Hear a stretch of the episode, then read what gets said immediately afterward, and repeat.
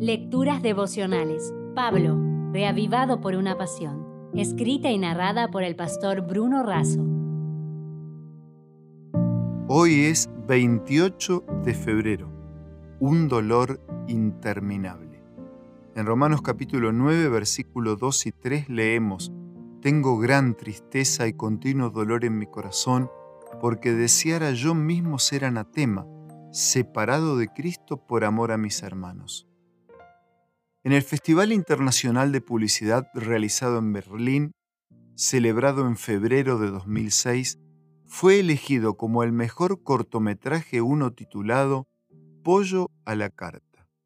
La historia, basada en un hecho real, muestra el caminar nocturno de un hombre que recorre las calles y los negocios buscando restos de comida que han sido dejados como desechos o sobrantes.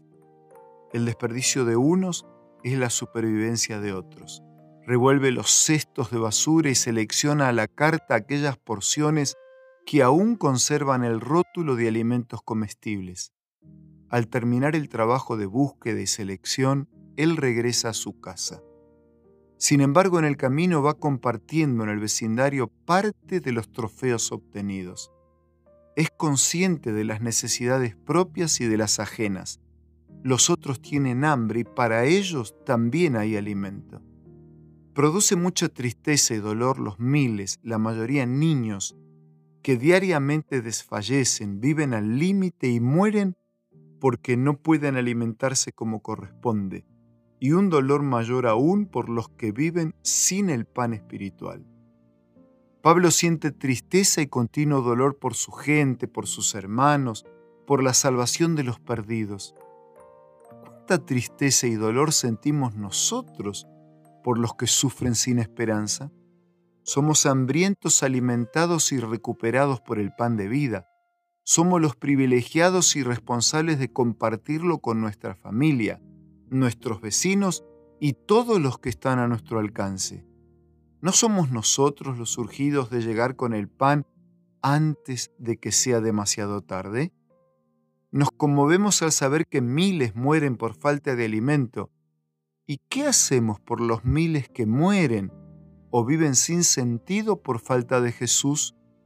Elena de Huay, hablando del Señor, dijo, cuán espiritual era el alimento que impartía diariamente al distribuir el pan de vida a miles de almas hambrientas. Su vida consistía en un viviente ministerio de la palabra. Era la luz del mundo, señalaba a los hombres el camino, la verdad y la vida.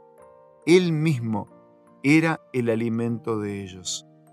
Por eso les dejo esta frase como conclusión de nuestra reflexión de hoy.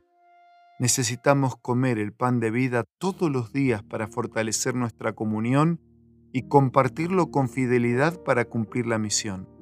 El mismo Jesús que dijo, no solo de pan vivirá el hombre, sino de toda palabra que sale de la boca de Dios, es el mismo que con toda autoridad en el cielo y en la tierra indica, dadle vosotros de comer.